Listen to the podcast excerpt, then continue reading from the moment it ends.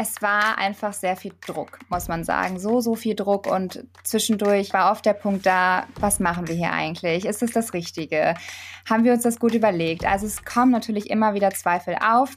Zeitweise haben wir wirklich gedacht, wir schmeißen jetzt alles hin. Wenn du nicht selbstbewusst bist und Angst hast, so, so viel Angst, dass es nicht funktionieren wird, das wird nicht funktionieren. Ungeschönt. Der Gründungspodcast der KfW Bankengruppe. In der vergangenen Folge haben wir neben dem Zero Waste Supermarkt Original Unverpackt auch die Brotpuristen aus Speyer vorgestellt. Gründer und Bäcker Sebastian Deuvel mag sein Brot am liebsten mit etwas Butter und Salz. Das Gründerpaar in dieser Folge hat da mehr im Sortiment. Aber die Eröffnung ihres Cafés gestaltete sich zunächst sehr viel schwieriger, als die beiden gedacht hatten. Warum? Hören Sie jetzt in unserer neuen Folge von Ungeschönt mit mir, Holger Turm, sowie Marie Kotte und Tristan Garrett aus Hamburg. Hallo Frau Kotte und hallo Herr Garrett. Herzlich willkommen bei Ungeschönt. Hallo. Hi, Sie führen beide zusammen das Café Marshall Street Coffee in der Hamburger Innenstadt. In einer Marshall Street liegt das Café aber gar nicht. Woher denn der Name und äh, wo kann man sie in Hamburg finden? Ja, äh, Marshall Street ist eigentlich in Australien, in Sydney. Ähm, ich komme ursprünglich aus Australien und wir haben den Laden äh, Marshall Street gegründet in 2020 in der Hamburg Innenstadt. Okay, also die Marshall Street liegt in Sydney. Sind Sie da auch aufgewachsen? Genau, das ist die erste Straße, wo ich gewohnt habe äh, in Australien. Und ich habe so eine große Verbindung mit Marshall Street, weil das ist, das liegt nicht so weit vom Krankenhaus, wo ich geboren war und meine Eltern da äh, gewohnt haben. Und meine Papa wollte mich eigentlich Marshall nennen, nach die Straße. Hat er sich offenbar noch einmal anders überlegt. Jetzt heißt aber zumindest ihr gemeinsames Café so. Wir gucken uns Marshall Street Coffee und das Konzept dahinter aber noch einmal kurz genauer an. Australische Frühstückskultur unweit der Binnenalster gab es bislang nicht. Deswegen wollten der gebürtige Australier Tristan Garrett und seine Freundin Marie Kotte genau diese Lücke schließen. Monatelang hatten die beiden an ihrem Konzept gefeilt. Schließlich hatten Marie und Tristan schon viele Jahre Erfahrung in der Gastronomie und mit Kaffeekultur gesammelt. Gemeinsam nahmen sie einen Kredit auf und verwirklichten ihren Traum. Mitten in der Hamburger Innenstadt an der Domwiese eröffneten die beiden ihr Café Marshall Street Coffee, hell und minimalistisch eingerichtet. Die Speisekarte liest sich exotisch und gesund. Zitronen-Hummus-Bowl oder Feta und Avocado auf Sauerteigbrot mit pochierten Eiern, Pastrami-Burger, Lachs mit Radieschen und Frischkäse, Buttermilch-Pancakes. Und das alles mit selbst geröstetem Specialty Coffee aus Australien. Übrigens, die australische Frühstückskultur bringen sie ihren Kunden auch nach Hause mit einem eigenen Lieferservice. Ja, das greife ich gleich auf. Was ist denn das Spezielle an australischem Specialty Coffee oder an australischer Frühstückskultur? Ja, die Kultur in Australien ist ein riesiges Thema. Du gehst immer zum Café zum Frühstücken. Das ist eine große Kultur. Du frühstückst das nie zu Hause. Ähm, das ist immer mit Freunden verbinden. Und das Speciality-Kultur mit Kaffee ist, äh, da gibt so viele verschiedene Röstereien und die Qualität vom Kaffee und Rohborn ist äh, richtig hochwertig. Und jede Person, sagt man in Australien, so ein Coffee-Nerd oder Coffee-Snob und versucht immer die beste, die Kaffees raus, wo die hingehen kann und was kaufen kann. Jetzt haben Sie ja beide schon acht beziehungsweise zwölf Jahre Gastronomieerfahrung und sich auch in einem Café kennengelernt. Wie kam es dazu, dass Sie gesagt haben, jetzt machen wir unser eigenes Café auf? Ja, also wir haben uns in einem Café kennengelernt und da haben wir natürlich auch nie gedacht, dass wir irgendwie mal gemeinsam Café starten werden. Ich habe damals in dem Café gearbeitet und Tristan kam als Gast rein. Wir haben selbst schnell gemerkt, dass wir beide die Liebe zum Kaffee teilen. Und Tristan hat mit mir dann seinen Traum geteilt, dass er ja gerne irgendwann mal ein Café eröffnen möchte. Und ich konnte mir das dann eben auch vorstellen und es sollte wahrscheinlich einfach so sein. In der Gastronomie zu gründen wird von vielen als schwierig empfunden, denn ein Unternehmen zu führen ist nochmal etwas ganz anderes als in der Gastronomie zu arbeiten. Ganz ungeschönt gefragt, war das eine einfache Entscheidung? Ja, also natürlich hatten wir sehr viel Angst auch. Also die Vorfreude war da, aber es war auch sehr viel mit Angst verbunden, weil natürlich die Angst vorm Scheitern, dass es doch nicht so läuft, wie wir uns das vorgestellt haben. Wir haben, man muss ja auch sagen, wir haben die Fläche in der Innenstadt. Die Innenstadt kennen wir eigentlich nicht so gut, weil es eigentlich nicht so das Viertel ist, wo wir wohnen oder uns viel aufhalten. Und deshalb war es für uns auch ein bisschen schwer, das einzuschätzen, ob das da nun läuft oder nicht. Und ja, das war natürlich immer mit ein bisschen Angst verbunden. Aber wir haben uns da irgendwie gegenseitig immer bestärkt und trotzdem irgendwie nach vorne geguckt und es halt gewagt. Okay, also der Standort war für Sie schwer einzuschätzen. Ein Hindernis im Gründungsprozess. Gab es denn weitere Situationen in dieser Planungsphase, die Sie unterschätzt haben und, und woraus andere Gründerinnen und Gründer lernen können? Ja, das ist unsere kleine äh, Drama-Story. Ja, genau. Man muss sagen, als wir die Fläche übernommen haben, war sie einfach komplett im Rohbau. Das heißt, äh, das ganze Gebäude sollte kernsaniert werden. Und wir konnten uns das natürlich noch gar nicht so richtig vorstellen. Wann soll das eigentlich mal fertig werden? Wie sieht das überhaupt aus, wenn das fertig wird? Und dadurch, dass das alles mit einer Baufirma zusammenhing, wo wir nicht so viel Einfluss drauf hatten, hat sich das leider immer weiter verzögert. Wir sollten die Fläche eigentlich mal im Juni bekommen. Ähm, und haben sie dann letztendlich, äh, ja, wir haben im Februar eröffnet. Also es hat sich peu à peu immer weiter verzögert. Es kamen auch noch weitere Dinge hinzu da die Fläche vorab natürlich nicht ein Café war, sondern es war, soweit ich ein weiß, Kiosk, ein Kiosk, ähm, mussten wir eine Nutzungsänderungsgenehmigung beim Bauamt ähm, einreichen. Und wir wussten auch nicht, sind da ein bisschen blind reingegangen, dass es auch mit einem Architekten verbunden sein muss. Und äh, ja, das Bauamt hat uns dann da auch noch mal ein bisschen Steine in den Weg gelegt, weil wir dann eine barrierefreie Toilette bauen lassen mussten, was wir auch vorher nicht geplant hatten. Und dadurch hat sich das natürlich auch noch mal verzögert. Und hatten Sie diese Kosten vorab einkalkuliert oder hat Sie das quasi kalt erwischt? Ja, nicht, nicht für alles. Wir haben so, so gedacht, okay, ja, vielleicht 3000 Euro oder sowas, ne, dass so Kleinigkeiten gemacht muss. Ähm, so angeschlossen, so eine Spülmaschine und vielleicht ein paar Lampe oder sowas, aber dann wäre das äh, von 3000 Euro, was wir geplant haben, äh, bis 8000 Euro. Und das ist so dieser 5000 Euro Unterschied, das wir überhaupt nicht geplant haben. Ja, genau. Es ist ja eigentlich alles im Businessplan eingeplant gewesen bei uns, was wir auch der Bank vorlegen mussten. Und wenn dann da noch irgendwie unvorhergesehene Kosten hinzukommen, das ist natürlich dann schwierig. Und damit haben wir nicht gerechnet in dem Bereich.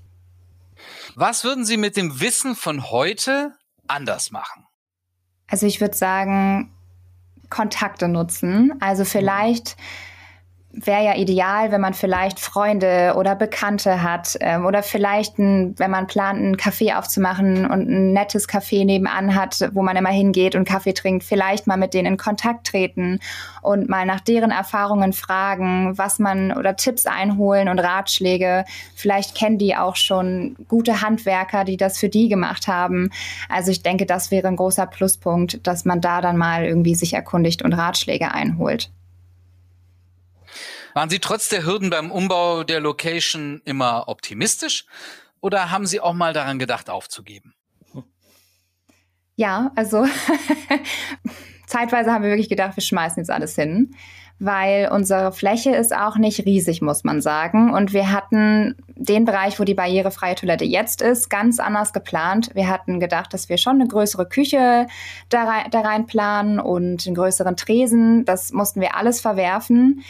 Und ähm, ja, der Tresen wurde viel, viel kleiner, die Küche wurde viel, viel kleiner, alles für die barrierefreie Toilette. Und wir haben eigentlich zeitweise gedacht, so wird das nichts mehr. Wir können niemals dieses Konzept, was wir uns für diese Fläche eigentlich ähm, gedacht haben, nicht so erbringen. Und das war schon, ähm, ja, schwierig an diesem Punkt, muss ich sagen. Also ich war echt kurz davor, alles hinzuschmeißen. Stichwort Finanzierung. Wie sind Sie denn vorgegangen, ehe Sie Ihr Café eröffnen konnten? Ja, ich habe, ich glaube, so vor fünf Jahren so angefangen mit die, mit die Plan, äh, Businessplan zu schreiben und ja, immer nebenbei so geguckt, okay, ja, was kostet eine neue Kaffeemaschine, was kostet eine neue Mühle, Kühlschränke. Und ich hatte eigentlich die ganze Finanzierung und Businessplan geschrieben. Alles auf Englisch, ne? Das war auch ein Akt, dass wir das umstellen muss auf Deutsch. Aber ja, wir haben zusammen hingesetzt und ein Freund hat äh, uns geholfen. Ja, unser Freund hatte halt selber schon sehr viel Erfahrungen gesammelt, weil er eben selber auch gegründet hat und hatte da einfach viele Tipps und Ratschläge, wie wir uns vor einer Bank präsentieren können, ähm, hat uns den Finanzierungsplan erklärt und hat mit uns zusammen den Liquiditätsplan erstellt.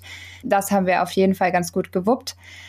Genau, aber dieses Thema Finanzierung und diese Liquiditätspläne, das war schon ein bisschen komplizierter, sage ich mal. Und wir mussten natürlich halt dann auch vor der Bank Ahnung davon haben, was wir da präsentieren. Und ähm, ja, wenn die so eine Frage stellen, okay, ja, was bedeutet der, der in der Summe, äh, musst du ja konfident beantworten. Es ist wirkt nicht, dass du gar keine Ahnung hast. Ne?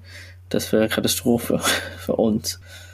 Ja, ja jetzt, sind, jetzt sind Sie ja auch nicht unbedingt immer auf Gegenliebe gestoßen mit Ihrem Kaffeekonzept. Wie ist denn die Ausgangslage für Gastronomen aus Ihrer Sicht allgemein? Wenn Sie bei Banken vorsprechen? Ja, wie soll man das gut ausdrücken? Sehr abhängig, wer da vor einem sitzt. Also wir haben uns vorab ähm, nicht nur bei einer Bank beworben, sondern wir haben uns bei zwei Banken beworben und ja. Drei. Drei sogar. Ja, drei Banken. Also als wir dieses Gespräch hatten, war es sehr schwierig. Ja, der eine war total begeistert und da er selber irgendwie in seinem Freundeskreis jemanden hat, der einfach so ein Konzept, so ein ähnliches Konzept entwickelt hat und auch eröffnet hat und der andere sitzt da und fragt, ja, schwierige Fragen und kann sich das sowas so gar nicht vorstellen. Und wir haben ein australisches Konzept, wir haben eine andere Frühstückskultur vorgestellt und haben natürlich damit, ja, unsere Bankberater und Beraterinnen halt konfrontiert und dann hat einer natürlich gefragt, okay, warum machen Sie denn nicht ein deutsches Frühstück mit äh, Brötchen, Käse, Wurst? Das ist natürlich komplett anders als bei uns und ähm, ja, zumal wurde dann auch der Standort kritisiert und es war schwierig manchmal. Wie haben Sie es denn am Ende dann geschafft, eine Bank zu überzeugen und einen Kredit zu bekommen? Also wir hatten natürlich dann ähm, nicht nur, man ist ja, dann auch sich verschiedene Finanzierungsmodelle angeguckt. Da waren wir natürlich auch noch ein bisschen unwissend. Also zum Beispiel wusste ich durch meinen Studienkredit, den ich halt damals auch mal beantragt hatte, dass es auch zum Beispiel von der KfW generell viele Finanzierungsmodelle gibt. Das war so das Einzige, was ich persönlich kannte. Und wir haben dann zusammen mit unserem Bankberater geschaut, die sich dann natürlich auch für uns entschieden haben. Wir haben einfach sehr viel Glück gehabt, muss man einfach sagen, weil unser Bankberater, den wir da hatten bei der Bank, hat uns sich sehr für uns eingesetzt. Ähm, ich denke mal, auch unsere Erfahrung hat da eine Rolle gespielt, die ja auch wirklich groß ist. Und ähm, wir waren schon eigentlich sehr gut in dem, wenn uns Fragen gestellt wurden, dass wir halt sehr gut antworten konnten, auch bezüglich unseres Liquiditätplanes. Genau, dann haben wir zusammen geschaut, welche Finanzierung für uns passt und haben dann alles weitere besprochen. Es war natürlich alles auch sehr risikoreich, weil wir natürlich auch schon die Ladenfläche hatten und dann noch auf die Finanzierung gewartet haben. Und da hatten wir schon sehr viel Druck und sehr viel Angst, ob das natürlich jetzt überhaupt durchgeht mit unserer Finanzierung. Ja, wie, wie haben Sie diese Zeit denn erlebt, in der Sie auf die Finanzierungszusage gewartet haben? Turbulent, auf jeden Fall es war einfach sehr viel Druck, muss man sagen. So, so viel Druck und zwischendurch, ja, wie gesagt, war oft der Punkt da, was machen wir hier eigentlich? Ist es das Richtige? Haben wir uns das gut überlegt? Also es kommen natürlich immer wieder Zweifel auf. Man muss da echt versuchen, ruhig zu bleiben und bei sich zu bleiben und an sich zu glauben man bekommt halt als allererstes erstmal diese Ladenfläche und dann muss man natürlich schauen, okay, jetzt muss ich mich um die Finanzierung kümmern. Und dann musste man sich aber schon um diese Ladenfläche kümmern mit den Handwerkern, mit den Bauarbeiten. Die wollen natürlich alle ihr Geld sehen, was wir noch nicht hatten.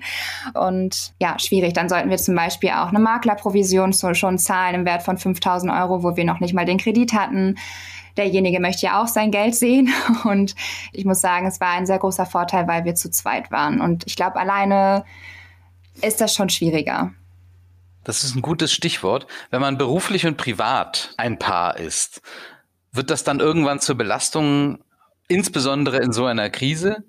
Ne, wir, wir machen das gegenseitig. Das, ich glaube, das hilft. So, äh, wir wohnen zusammen, wir arbeiten zusammen, wir haben Business zusammen. Ähm, ich weiß, wenn irgendwas schwierig ist, Marie ist hinter mir und ich könnte das auch für sie sagen. Und wir wissen, okay, ja, wir können das immer zusammen schaffen ja, wir sind ein sehr, sehr gutes Team, muss man sagen. Aber natürlich ist nicht immer alles schön. Ne? Also es ist auch bei uns, kommen wir einfach mal an Punkte, wo wir uns streiten. Das ist völlig normal. Aber wir wissen auch, das, was wir machen, das könnte nicht jeder. Nicht jeder kann mit seinem Partner arbeiten, wohnen und sich nonstop sehen. Also das ist schon, das wissen wir, das ist schon was Besonderes ist, dass wir das zusammen können. Aber klar, wie gesagt, auch wir streiten uns mal. Und das ist manchmal sehr schwierig, zum Beispiel in unserem Laden, weil wir eine sehr offene Fläche haben. Wir haben keinen abgetrennten Tresenbereich. Und äh, wenn man sich dann mal streitet, dann ist es natürlich schwierig. Aber ja, wie haben Sie denn Ihre Lieferanten gefunden? Da müssen ja auch Qualität und Kosten stimmen. Gab es da Probleme? Hm, viele Lieferanten haben zu uns nicht geliefert, weil wir die Mindestbestellmenge nicht erreicht haben, weil wir nicht so viel Lagerplatz haben, muss man auch sagen, weil wir einfach so klein sind. Und bei manchen Lieferanten muss man Mindestbestellwert von 500 Euro haben. Das wäre eigentlich kein Problem gewesen, aber wir haben nicht genug Lagerplatz gehabt. Deswegen mussten wir teilweise selber immer noch, was wir immer noch machen, selber einkaufen. Sie haben ja von Anfang an auch an einen Lieferservice gedacht und in der Corona-Zeit wurde der dann sogar notwendig, sogar überlebensnotwendig. Aber so einen Lieferservice umzusetzen war nicht so leicht. Welche Schwierigkeiten gab es? Also wir haben erstmal am Anfang überlegt, okay, wie machen wir das? Arbeiten wir mit jemandem zusammen oder machen wir das selber? Wenn wir mit jemandem zusammenarbeiten, muss man natürlich auch wieder gewisse Abgaben an denjenigen leisten. 30 Prozent muss man dann abgeben. Das ist schon eine Menge. Also entweder müssten wir das oben draufschlagen, was die Gäste oder Kunden dann halt zahlen müssten, was für uns nicht in Frage kam, oder von uns würde das weggehen. Und deswegen haben wir das versucht dann einfach selber zu starten.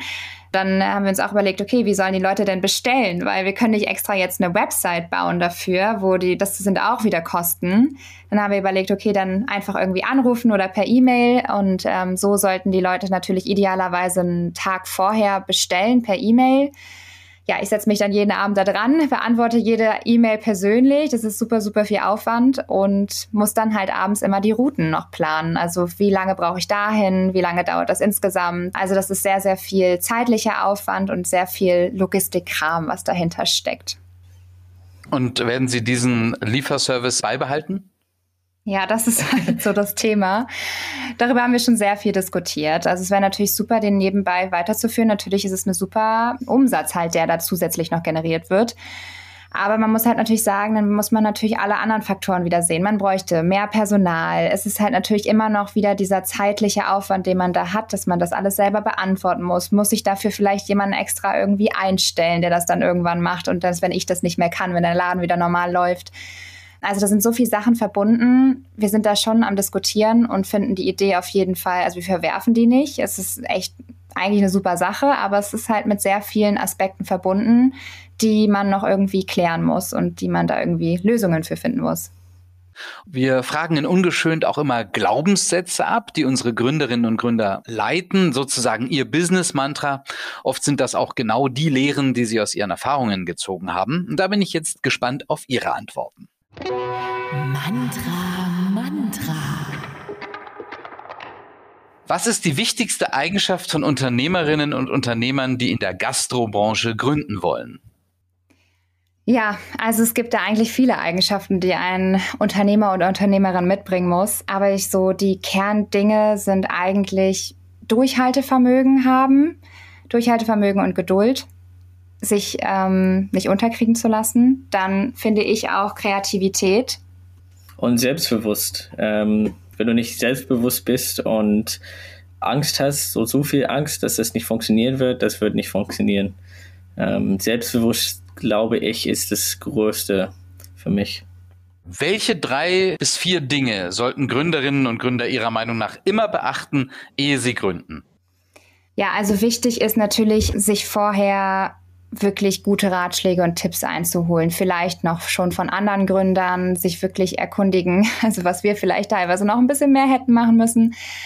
Was kommt da auf mich zu? Ähm, was ist, braucht meine Fläche, wie zum Beispiel eine Nutzungsänderungsgenehmigung oder andere Dinge? Was sind das für Extrakosten? Dann auch auf jeden Fall schlau machen über verschiedene Finanzierungspläne oder auch dementsprechend viele Banken anschreiben. Also nicht nur eine und sich dann auch nicht gleich bei einer Absage irgendwie alles über Bord werfen, sondern unbedingt mehrere Banken einholen, da die Bankberater oder einfach so unterschiedlich entscheiden. Ja. Handwerkerangebote.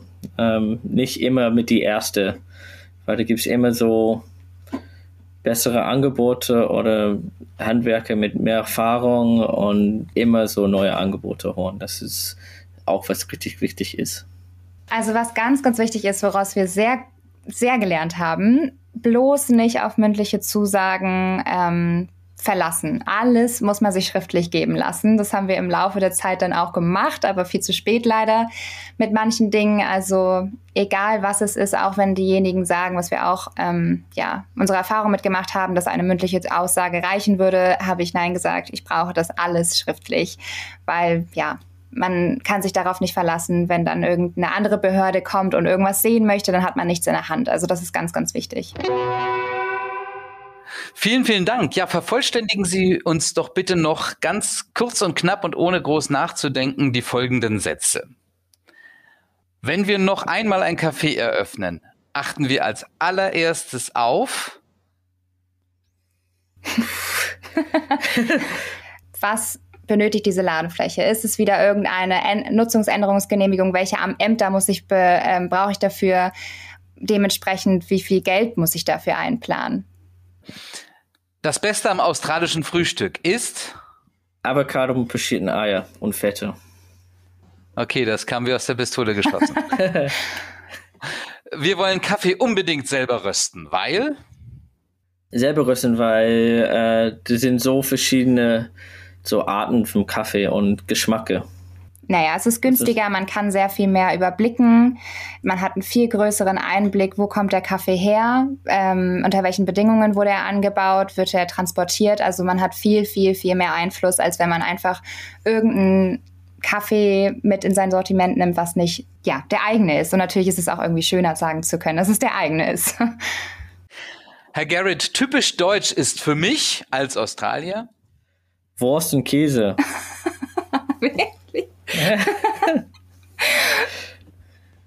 also genau das, was es bei Ihnen nicht gibt. Frau Kotte, besonders liebenswert an Tristan als Australier ist seine Gelassenheit. Also ja, ich bin oft manchmal so ein kleiner Wirbelwind, sehr oft chaotisch und er bringt mich eigentlich immer wieder runter und ist super entspannt und das ist eigentlich auch so ganz typisch australisch, dass die ein bisschen mehr, ja, Gelassenheit mitbringen und das ist wirklich toll. Also, ja. Welches Gericht muss unbedingt noch auf unsere Karte? Bacon. Nur Bacon. Mit was denn? Bacon ist ein Gericht? Ja, sorry. Bacon mit verschiedenen Eier. Ähm, das ist auch ein richtig typisch australisches Gericht mit Hollandaise-Soße. Also großartig. Ich sehe schon in Sachen australisches Frühstück kann ich noch einiges dazulernen. Hunger habe ich jetzt auch bekommen. Vielen Dank an Sie beide, Frau Kotte und Herr Garrett. Und natürlich viel Erfolg mit Ihrem Marshall Street Coffee in Hamburg. Ja, Dankeschön. vielen Dank Ihnen. Jo, danke. Auch in der kommenden Folge geht es um gutes und gesundes Essen, vor allem aber um einwandfreie Qualität. Die Gründer der Keimster GmbH keimen Getreide an, um es gesünder zu machen und verarbeiten es zu Müsli, Nudeln oder Mehl. Qualitativ, hygienisch, finanziell und durchaus auch als Geschäftsmodell eine Herausforderung. Wie die beiden Gründer ihre Startschwierigkeiten überwanden, erfahren Sie bei Ungeschönt in der gewohnten Offenheit. Bis zum nächsten Mal. Ungeschönt, der Gründungspodcast der KfW Bankengruppe. Jetzt abonnieren. Mehr Infos zu Fördermöglichkeiten auf kfw.de/gründen oder kfw.de/nachfolge. slash